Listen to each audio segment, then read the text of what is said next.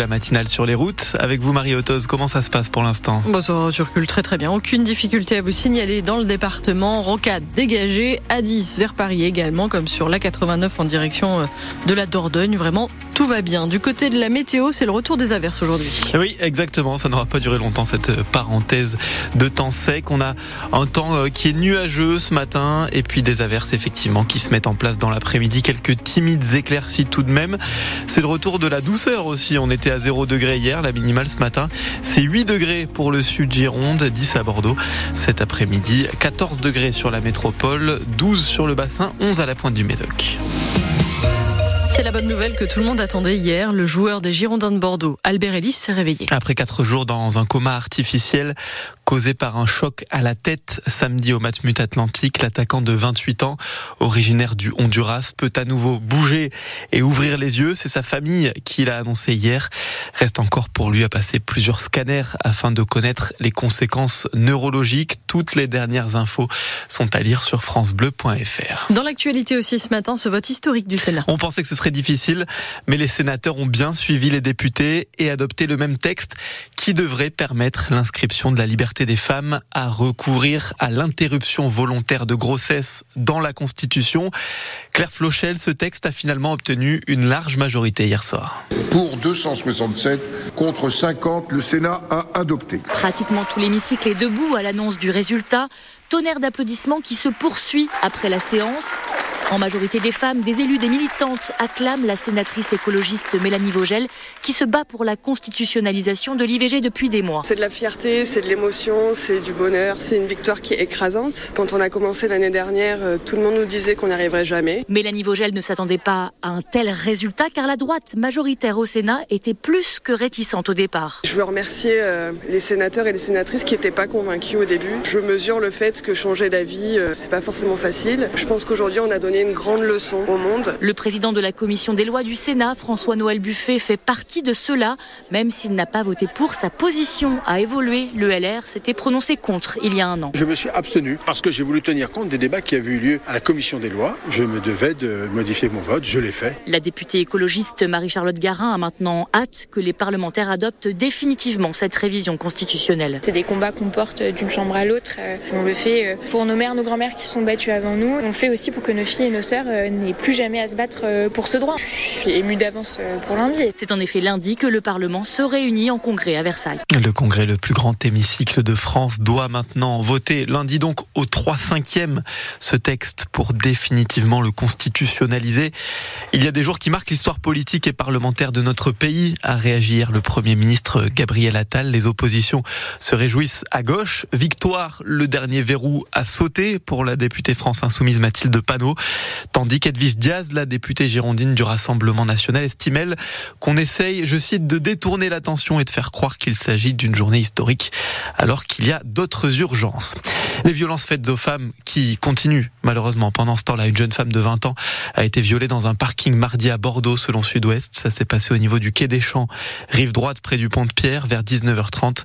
Le suspect, un homme visé par une obligation de quitter le territoire, a été interpellé dans la foulée à proximité et placé en garde à vue.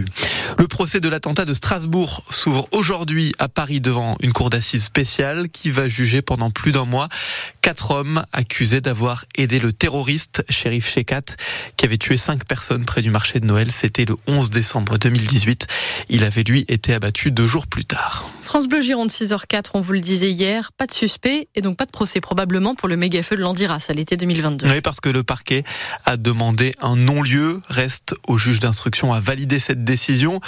Pas de procès, pas de suspect, alors que le feu de l'Andiras puis sa reprise avait ravagé 20 000 hectares de forêt. Ça a du mal à passer auprès des élus du Sud Gironde, Clément Carpentier. C'est le moins que l'on puisse dire à écouter Ghislaine Charles. Elle a en elle de la colère du fait que ça avance pas, ça c'est certain. Au point que la maire de Saint-Magne se sent abandonnée. Moi je pense que tout le monde s'en fiche, c'est tout. Il y a des gens qui sont sur le carreau, il y a des gens qui ont tout perdu, mais c'est pas grave, tout va bien. Christophe, lui, est plus fataliste, même s'il a du mal à se remettre de la perte de sa maison, il s'attendait à cette décision. Si on leur met pas le grappin dessus directement, c'est très difficile. Ça peut être lui, ça peut être lui. Donc ils ont pris pas mal de personnes qui ont été entendues, mais il s'avère qu'ils les ont relâchés. En tout, il y a une dizaine de gardes à vue, mais aucune analyse technique, scientifique ou encore perquisition n'est venue apporter une preuve irréfutable.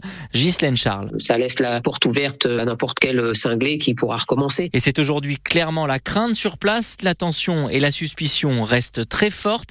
Vincent de Dieu, le maire de Guillos. Cette personne, il faut qu'elle reste discrète, il faut pas qu'elle se vende parce qu'il ne faut pas que les habitants le sachent. Et c'est ce que j'avais dit à une époque, il vaut mieux que les gendarmes l'arrêtent plutôt que ce soit la population qui découvre qui c'est. C'est maintenant au juge d'instruction de suivre ou pas le parquet. Si c'est le cas, l'enquête pourra toujours être rouverte en cas de nouvel élément jusqu'à la fin du délai de prescription. Il est de 20 ans dans cette affaire. Clément Carpentier de France Bleu Gironde.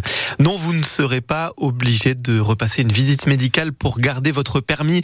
Le Parlement européen a refusé hier la proposition de l'eurodéputée française Karima Deli qui proposait de rendre cette visite obligatoire tous les 15 ans. On va vous parler ce matin, et c'est plutôt rare, d'une autre radio. Oui, de collègues à nous finalement, qui anime une émission qui s'appelle d'affolement, nous voilà. C'est sur Radio Entre-deux-Mers, REM 98.4 si vous êtes dans le coin ou sur Internet. Aujourd'hui à 14h, ce sera la centième de cette émission. Et si on vous en parle, c'est parce que les journalistes, les présentateurs sont tous des patients de l'hôpital psychiatrique de Cadillac, comme Sylviane. Tous les mois, on a des invités, donc on prépare tous les mois des questions. Ça prend huit ans que je suis à la radio. Avec l'émission de radio, je ris, je souris, je passe des bons moments. On oublie nos tracas, on a notre regard sur les gens, et les gens, pareil, ils ont un regard sur nous.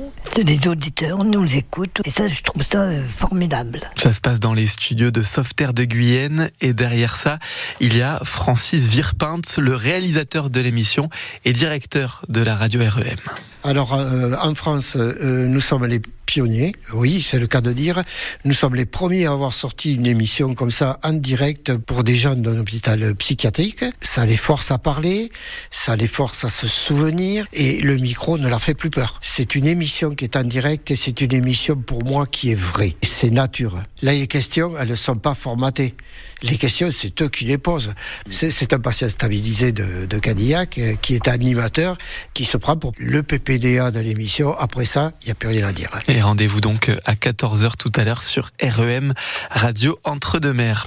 En foot, la marche était trop haute pour l'équipe de France féminine battue par l'Espagne hier 2-0 à Séville en finale de la Ligue des Nations, la meilleure équipe du monde et la Ballon d'Or Aitana Bonmati trop forte donc pour les Françaises qui jouaient elles leur première grande finale. Et puis une double championne olympique d'athlétisme se préparera à Talence juste avant les JO.